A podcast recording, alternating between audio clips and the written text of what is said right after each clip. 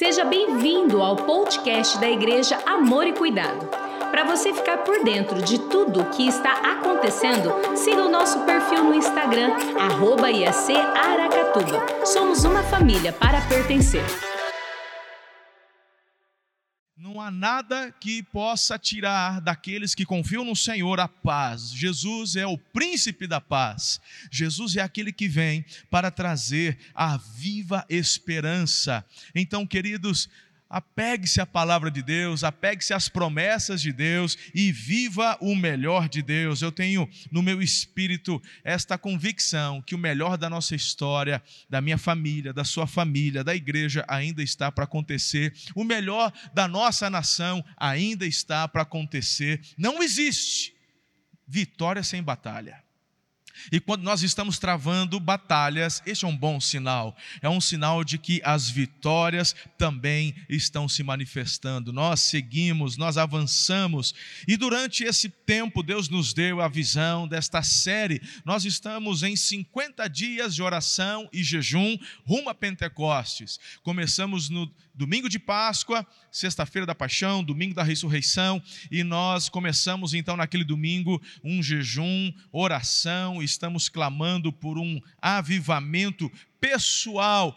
É muito importante você entender isso. Algumas pessoas acabam simplesmente esperando uma manifestação de um grande avivamento global, mas você não gera uma expectativa pessoal na sua vida todo avivamento, ele começa a partir de vidas, pessoas, começa através da sua vida, da sua casa, da sua família. É tão importante entender isso. Ore a Deus, sim, por uma grande manifestação do Senhor em nossos dias, em nossa geração, mas tem que começar a partir da minha vida e da sua vida. Então, o tema da nossa série, desta nova série, é avivamento, mergulhando em um nível mais profundo. No domingo passado, nós falamos a primeira base da manifestação deste avivamento pessoal é quando mortificamos a nossa carne para permitir a ação do Espírito de Deus em nossas vidas. Hoje eu quero conversar com vocês sobre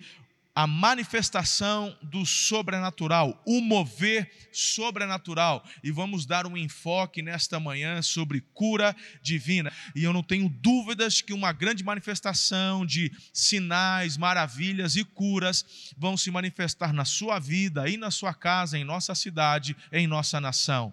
Porque o apóstolo Paulo mesmo disse lá aos Tessalonicenses, na primeira carta, o versículo 1, logo no início, ele diz o seguinte: Eu não apenas é, preguei a palavra para vocês, mas a pregação da palavra ela veio acompanhada da manifestação do poder do Espírito Santo. E a Bíblia diz que aqueles crentes ali da igreja de Tessalônica receberam a palavra com alegria. E ao passo que eles receberam a palavra com alegria, se tornaram relevantes, tanto na Macedônia, na região da Caia, a fama, o daquela igreja, não no sentido pejorativo, mas o fato de que eles estavam sendo reconhecidos por conta desse mover tão poderoso da palavra e do poder do Espírito Santo, essa fama começou a se espalhar por toda a região, o nome de Deus foi glorificado, pessoas foram salvas, pessoas foram libertas, pessoas foram curadas, e, meu Deus, eu não tenho dúvidas de que isso vai acontecer também em nosso meio. Hoje, diga amém pela fé aí na sua casa, louvado seja o nome do Senhor. Então, eu quero começar com vocês lendo o texto de Êxodo, capítulo 15, versículo 26. Logo em seguida, nós vamos orar. Se vocês derem atenção ao Senhor, o seu Deus, e fizerem o que ele aprova, se derem ouvidos aos seus mandamentos e obedecerem a todos os seus decretos, não trarei sobre vocês nenhuma das pragas que trouxe sobre os egípcios, pois eu, o Senhor, sou Deus que cura, pois eu sou o Senhor que os cura. Jeová Rafá, repita comigo aí em casa, diga: Jeová Rafá, Deus que cura. Deus está comprometido com o nosso bem-estar físico, emocional e espiritual. A Bíblia nos declara: o mesmo Deus da paz vos santifique em tudo, e o vosso espírito, alma e corpo sejam conservados íntegros e irrepreensíveis na vinda de nosso Senhor Jesus Cristo.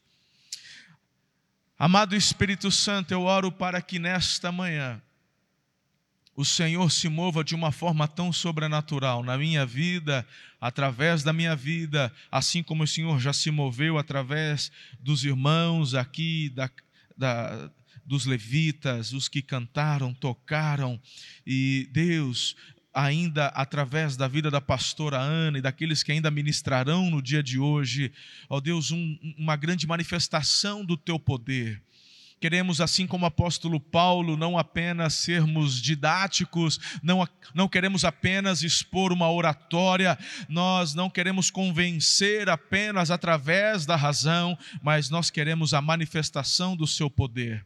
Queremos, ó Deus, pregar aos ouvidos, mas também aos olhos. Espírito Santo, isto é impossível através apenas do nosso é, da nossa vida se não for pelo teu espírito não é algo apenas físico mas é espiritual então Espírito Santo rogamos clamamos intercedemos pedimos pela manifestação do teu poder sopra o teu vento, visita-nos nesta manhã, nós assim oramos com fé, em nome de Jesus.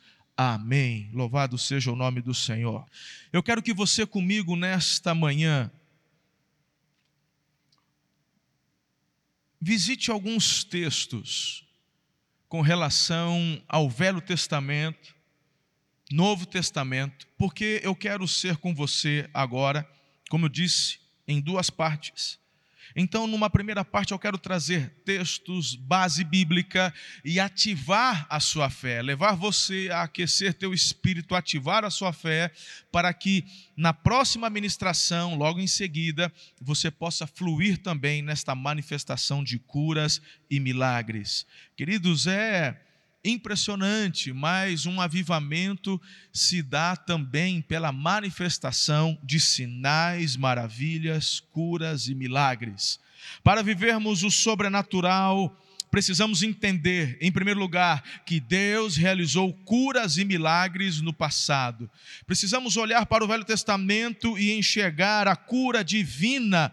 Eu vejo em vários textos ali a manifestação de curas e milagres. Abraão, por exemplo, orando por Abimeleque, sua mulher, e pelas suas servas, lá em Gênesis 20, 17, diz: A seguir, Abraão orou a Deus e Deus curou Abimeleque, sua mulher, suas servas, de forma que puderam novamente ter filhos porque o Senhor havia tornado estéreis todas as mulheres da casa de Abimeleque por causa de Sara, mulher de Abraão.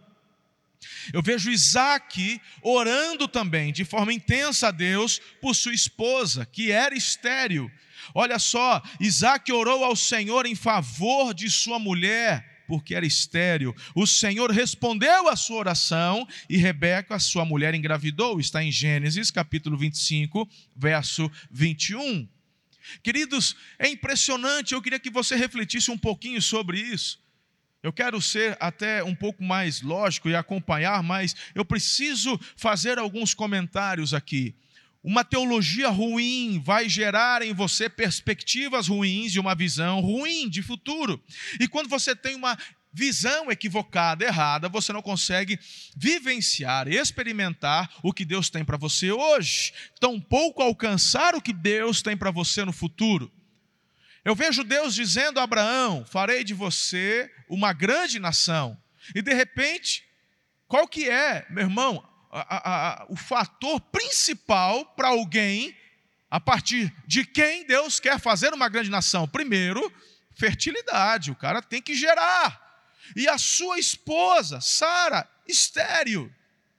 Mas Deus cura, Deus faz um milagre, nasce Isaac, bacana, mas o Isaac casa-se com Rebeca e essa mulher, admire-se você, estéreo.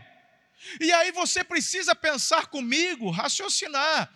Queridos, será que quantas vezes Será que você não consegue perceber? Porque muitas vezes, diante das promessas, começamos a andar em direção às promessas de Deus, mas quando as barreiras surgem, por que é que desistimos?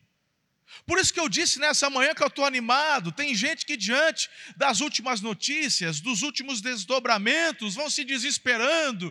Tem gente que começam a procurar vazão para externar todo o seu veneno nas redes sociais. E, e, meu irmão, impressionante. Deixa eu te falar uma coisa. Sabe o que Abraão fez quando sua mulher estava estéril, não podia engravidar? Ele orou. Sabe o que Isaac fez quando apaixonado por Rebeca? Porque a Bíblia diz que ele se apegou a essa mulher. Ele amou essa mulher.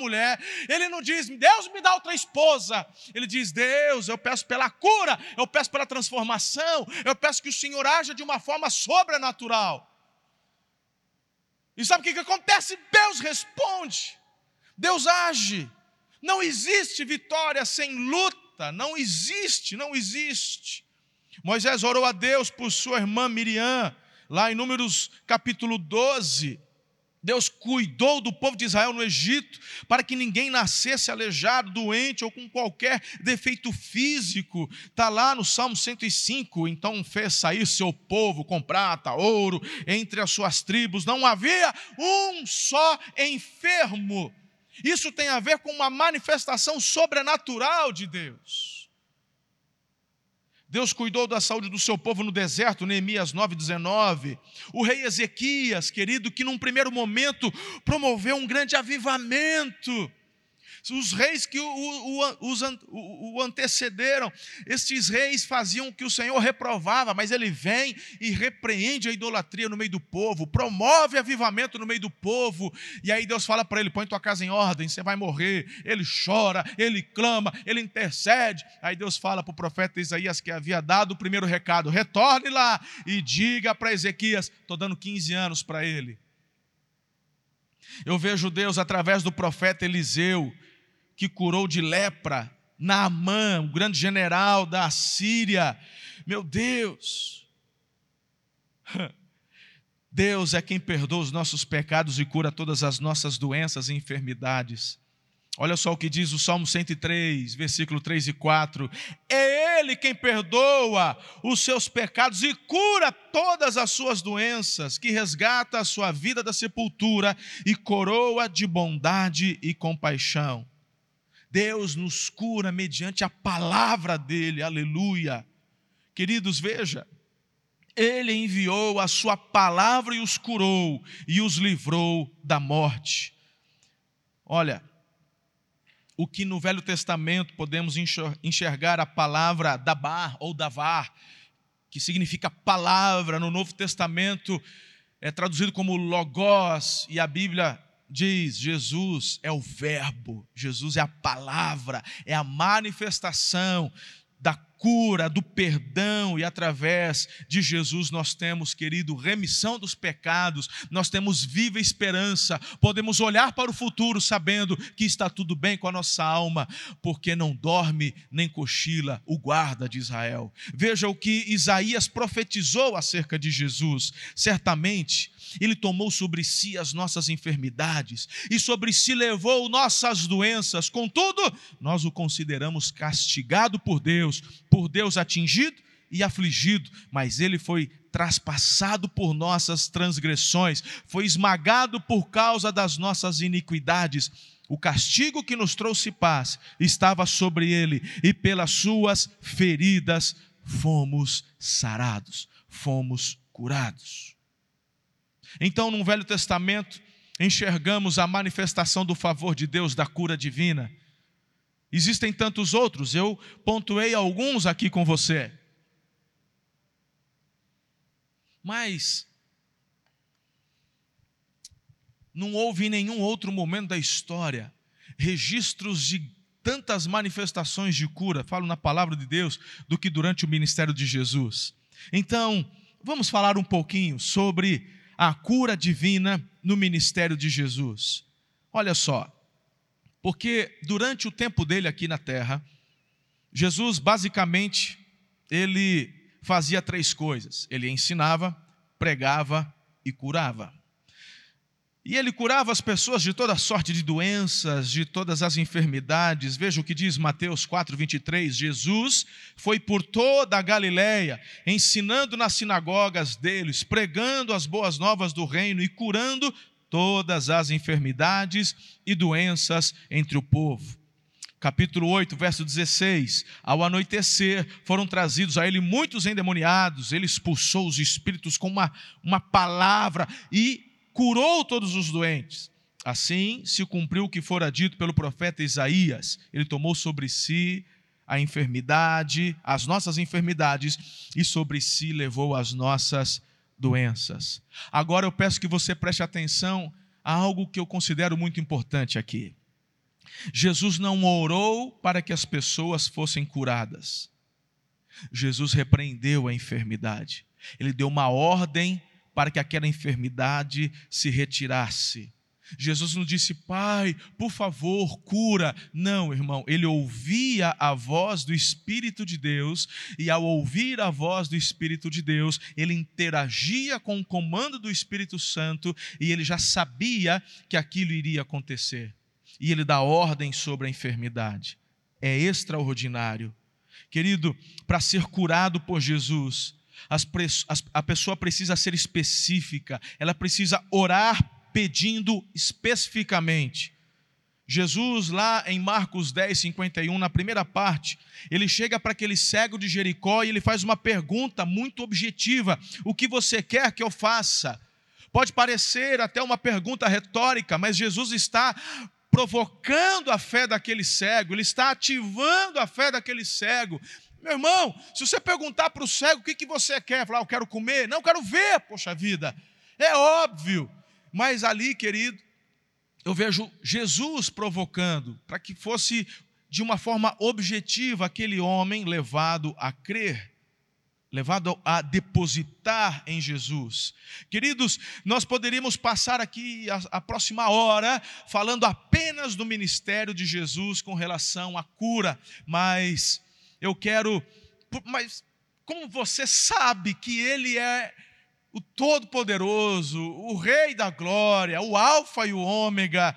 Eu quero, assim como fiz no Velho Testamento, eu quero também aqui no Novo, dando esse pano de fundo sobre esse Jesus maravilhoso que opera milagres, mas eu quero também abordar sobre aqueles que, no nome de Jesus, estão dando continuidade ao ministério de cura de Jesus aqui na terra. E eu quero começar pelos primeiros, aqueles que conviveram com Jesus durante o seu ministério, foram discipulados por Jesus e que através dele esse discipulado chegou até nós. Me refiro aos apóstolos. Então, eu olho para Pedro, Atos 3, a partir do versículo 1, ele usa da autoridade do nome de Jesus, cura um coxo de nascença que tinha mais de 40 anos de idade. E através, meus irmãos, da vida desse homem, o número de salvos subiu para 5 mil homens. Olha a manifestação, pregando aos ouvidos e pregando aos olhos. Eu vejo o apóstolo Pedro, no poder do nome de Jesus, curou também um paralítico havia oito anos, lá no capítulo 9 de Atos. A gente vê o apóstolo Paulo no capítulo 13, usando dessa mesma autoridade e fez um inimigo do evangelho ficar cego, a manifestação do poder de Deus. No capítulo 14, o mesmo apóstolo, no nome de Jesus, curou um homem que era paralítico desde o seu nascimento. O apóstolo, no capítulo 28, no nome de Jesus, curou o pai do governador da ilha de Malta. E lembre-se, Paulo era um prisioneiro, ele foi preso, estava sendo levado a Roma, e ali ele sofre um naufrágio, apesar de meu amigo ficar ali a, a, a, a deriva naquele mar e, e, e, tempestade, o barco afunda, ele chega na praia, é, pe, é picado por uma víbora, meu irmão, mas o apóstolo ele não fica ressentido, ele não fica, meu Deus, eu estou te servindo, eu sou teu servo, quanta desgraça me acontecendo. Não, ele tinha os olhos, porque ele ouviu de Deus uma promessa e os seus olhos estavam no objetivo. Deus havia dito para Paulo: Você vai chegar em Roma, é preciso que você testemunhe sobre mim em Roma. Então, mesmo se houver no meio do caminho adversidades, naufrágios, víboras, ele vai cumprir o chamado de Deus para a vida dele. E você precisa entender isso, irmão. Você é embaixador de Jesus. Estamos no meio de uma pandemia e às vezes crises políticas, crises econômicas, e você vai fazer o quê? Sentar, chorar. É melhor você crer e confiar, porque o nosso auxílio vem do Senhor que fez os céus e a terra. E mesmo no momento de instabilidade, o Paulo, ele é instrumento para abençoar vidas. Ele não é um instrumento para ficar praguejando. Ele não é um instrumento do inferno para ficar amaldiçoando na internet. Ele não é um instrumento para se tornar um crítico. Ele é boca profética para trazer paz, alegria e a presença da manifestação de Deus na vida das pessoas. Então você tem que escolher o que você vai fazer e ser hoje profeta do caos, você vai ser aquele que vai levar mensagens que causarão instabilidade, ou você vai ser boca de Deus e pregar a cura, o milagre, a salvação e a libertação. A escolha é você quem faz. Ali no capítulo 19 de Atos, Deus fazia milagres extraordinários por meio de Paulo, de modo que até os lenços e aventais que Paulo usava eram levados, colocados sobre os enfermos, estes eram curados, suas doenças e os espíritos malignos saíam dele, saíam das pessoas. Meu Deus, é forte. Queridos, entenda a importância de você e eu, em momentos de dificuldade, sermos boca profética de vida, paz, libertação e esperança, não boca de trapo, apregoando a desgraça. Você é agente do céu na terra. Venha o teu reino, seja feita a tua vontade aqui na terra, como é no céu. Essa foi a oração de Jesus. Essa oração não foi revogada, irmão. Ela está em voga, ela está em atividade. E a minha vida vai ser usada para trazer a manifestação do céu na terra. Os princípios da palavra de Deus. Nós oramos para que os princípios da palavra, que são princípios eternos, princípios que vão tratar da família, vão tratar do perdão, vão tratar do amor, esses princípios precisam ser manifestados na terra, através da vida da igreja. Aleluia. Segundo lugar, Deus continua. Se você quer viver o mover sobrenatural, você precisa entender que Deus continua realizando curas e milagres hoje. E aqui está um grande divisor, até mesmo dentro da família de Deus, dentro da igreja. Eu vejo que a primeira parte é incontestável, eu não vejo pessoas é, contradizendo ou afirmando que não houve curas. Estou falando da igreja.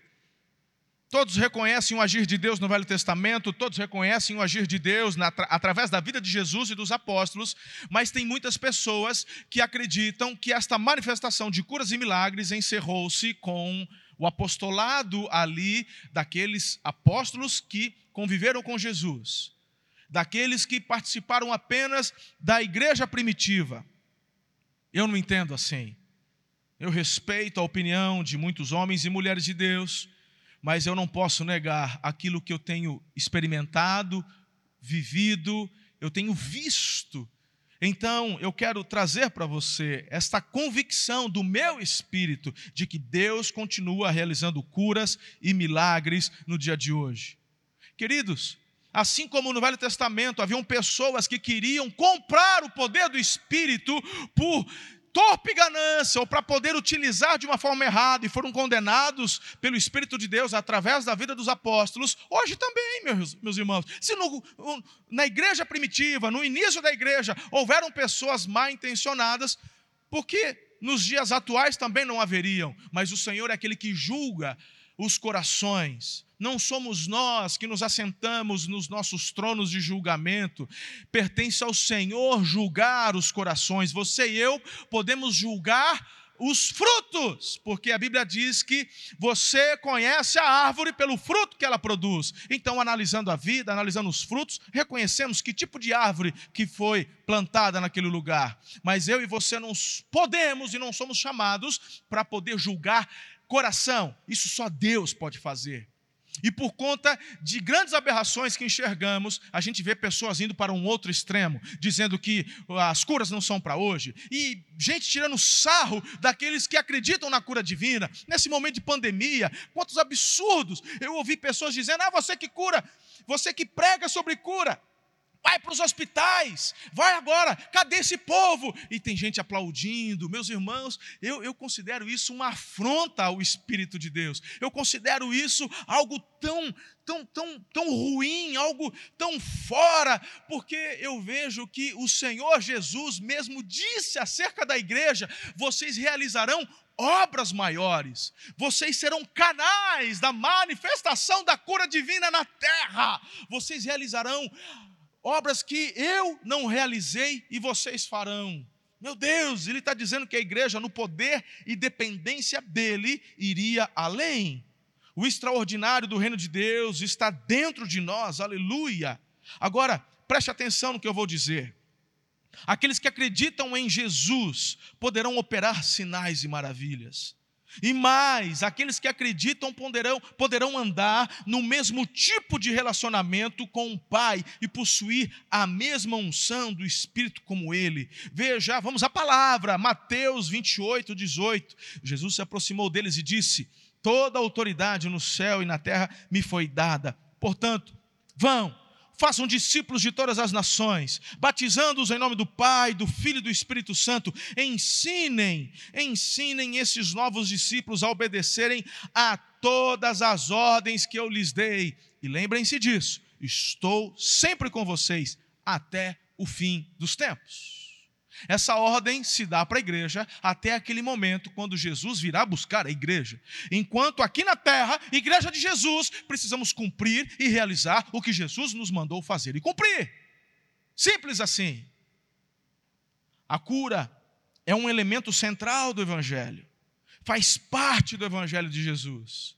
Ele ensinava, curava, libertava, Jesus disse aos seus discípulos: Vocês farão obras maiores, obras maiores. João 14, 12.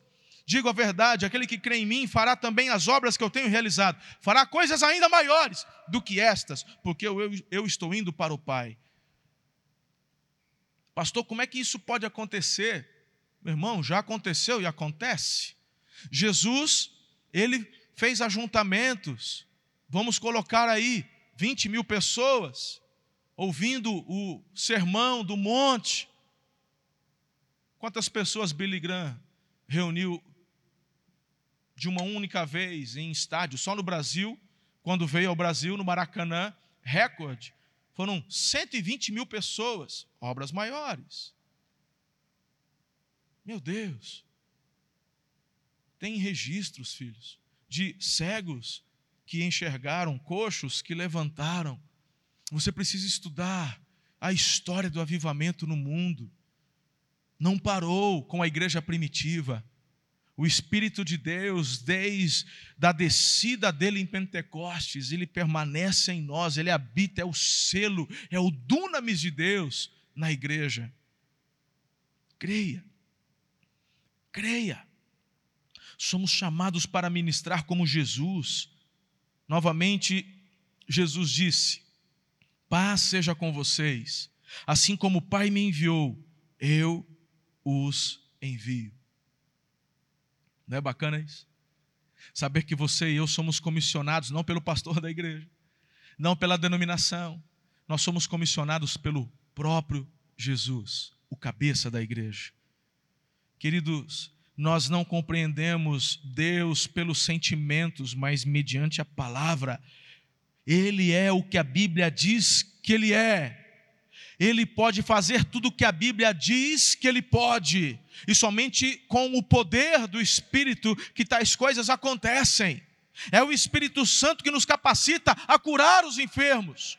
Como Deus ungiu Jesus de Nazaré com o Espírito Santo e poder, e como ele andou por toda parte, fazendo bem e curando todos os oprimidos pelo diabo, porque Deus estava com ele. Uma igreja sem o poder do Espírito Santo não realiza as mesmas obras que Jesus realizou, muito menos obras maiores. A verdadeira pregação é a demonstração do Espírito Santo e do poder de Deus. Eu citei no início da mensagem Paulo falando aos crentes de Tessalônica, mas eu, ele dá uma palavra da, com o mesmo em base aos crentes de Corinto. Capítulo 2 da primeira carta, verso 4. Minha mensagem e minha pregação não consistiram em palavras persuasivas de sabedoria, mas em demonstração do poder do Espírito, para que a fé que vocês não para a fé que vocês têm, não se baseasse, se baseasse na sabedoria humana, mas no poder de Deus. Ao passo que muitas pessoas estão colocando que apenas a razão é a base, Interessante. Paulo inverte. Ele diz: a manifestação do poder é a base. Porque o poder se manifesta pela palavra de Deus. Mas a palavra sem o espírito, a letra sem o espírito é morta. Foi o espírito quem gerou a palavra. E tem muitas pessoas se apegando à palavra e deixando o espírito. Como é que você pode deixar o espírito se foi ele quem gerou a palavra? A manifestação do poder se dá pela palavra. Creia na palavra, viva a palavra, obedeça a palavra e viva a manifestação do poder de Deus. Aleluia. Deus está sempre pronto para fazer infinitamente mais do que tudo quanto pedimos ou pensamos, como diz Efésios 3:20. Terceiro lugar, eu falei do Velho Testamento curas, sinais, milagres. Fui para a vida de Jesus, curas, sinais, milagres. Aí eu fui para a vida da igreja, apóstolos, curas, sinais, milagres. E quando disse que se dá hoje da mesma forma, eu quero então dar a tua compartilhar com você, passar para você a última base para você experimentar agora aí na sua casa a mesma manifestação das curas, dos sinais, dos milagres. E essa base é a fé. É preciso ter fé para viver o sobrenatural. Há muitas pessoas que estão dizendo assim: se Deus fizer, eu acredito. Você está indo contra o que a palavra diz. Meu irmão, Deus não se submete à tua ordem, nem à nossa ordem, a ordem de ninguém, Ele é o soberano. Como que alguém soberano se submete a alguém? Mas tem gente que fala, é, mas vocês não ficam dando ordem para Deus pelo amor, que insanidade, que loucura esse tipo de pensamento. A igreja não dá ordem para Deus coisa nenhuma, a igreja se submete à ordem, porque foi Ele quem disse: levante as suas mãos, impõe as suas mãos, curem os enfermos. Ali ele não diz, peça para Deus curar, ele está dizendo, cure, cure, liberte. É uma ordem, porque Deus já nos outorgou pelo poder do nome de Jesus, a autoridade na dependência da palavra e do Espírito para ministrar libertação, curas. A ordem não é a Deus, a ordem que damos é para o espírito maligno, a ordem que damos é para a enfermidade, em obediência ao que Deus já diz para fazermos. Insanidade alguém pensar o contrário disso. Se você está pedindo um sinal para crer, irmão, Deus é soberano, Ele faz o que quiser, pode até dar. Mas deixa eu te dizer uma coisa. Hebreus capítulo 11, verso 1 diz: A fé é a certeza daquilo que a gente espera e a prova de coisas que a gente não vê. E no mesmo, na mesma carta, no capítulo 11, verso 6, sem fé é impossível agradar a Deus, pois quem dele se aproxima precisa crer que ele existe e que recompensa aqueles que o buscam. O que, eu quero dizer com isso, irmão? Que Jesus sempre atribuiu a cura física à fé da pessoa. Ah, conversa, vou provar para você. Você que acha que a conversa, que tem gente que diz assim, é, pastor fica pegando os coitadinhos, a igreja fica aí inventando. Aí a pessoa não é curada, o pastor ainda põe a culpa nas pessoas, dizendo que não é a fé das, que a, a pessoa não tem fé. Eu já disse, tem muito charlatão que, sabendo desta base, se aproveita para poder enganar, para poder roubar. Mas uma coisa não anula a outra. Se Deus falou, se está na palavra, é desse jeito, irmão. A fé é a base. Quer que eu te prove? Vai lá. Jesus, ele chega, meu irmão, para para as pessoas quando ele fazia, quando ele realizava a cura, e ele sempre atribuía essa cura física à fé da pessoa. Olha as frases que Jesus dizia: "A tua fé te eu, eu fico impressionado porque tem pastor que fala: se você não tem fé, então vai ser na minha. Amém, pastor, tudo bem. Tá. Mas Jesus enfatizava a fé da pessoa. A tua fé te curou. Outra frase que Jesus dizia: seja feito conforme a tua fé. Que mais? Outra frase de Jesus: a tua fé te salvou. A única coisa que impedia e impede Jesus de curar é a incredulidade, filhos. A incredulidade das pessoas. Agora, para a gente encerrar, porque eu não quero fazer disso daqui um compêndio teológico, estou te dando base, provocando a tua fé, para você hoje receber manifestação da cura divina e da manifestação do poder de Deus aí na sua casa, onde você está. Mateus 13, 54, olha isso daqui, presta atenção. Chegando à sua cidade, começou a ensinar o povo na sinagoga, falando de Jesus. Qual era a cidade de Jesus? Nazaré, não é? Jesus de Nazaré. Todos ficaram admirados e perguntavam: de onde ele vem? De onde lhe vem esta sabedoria e estes poderes milagrosos? Aí presta atenção. Não, peraí, peraí, peraí. Não é esse o filho do carpinteiro? O nome da sua mãe não é Maria? Não são seus irmãos Tiago, José, Simão e Judas? Não estão conosco as suas irmãs? De onde, pois, ele obteve todas estas coisas? E ficavam escandalizados por causa dele. Mas Jesus lhe disse: só em sua própria terra e em sua própria casa é que um profeta não tem honra. Aí vem, presta atenção e não realizou muitos milagres ali por causa da incredulidade deles. Então combata a incredulidade na tua vida. Repreenda a incredulidade na tua vida. Semeie fé, declare em fé, porque a fé é a base para a manifestação dos milagres de Deus. Realizar o impossível tem a ver com ver o invisível. Tudo é possível ao que crê. Marcos capítulo 9, versículo 23. Então, em nome de Jesus, viva no meio do mover de Deus. O que você precisa fazer?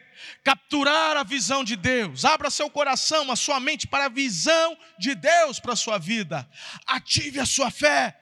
A fé audaciosa começa quando você escolhe se levantar em uma fé que não é sua, é uma fé que vem do Espírito de Deus, como eu escrevo no meu livro, a exemplo de Elias. Mova-se, comece a agir com ousadia, com base nas respostas sobrenaturais de Deus.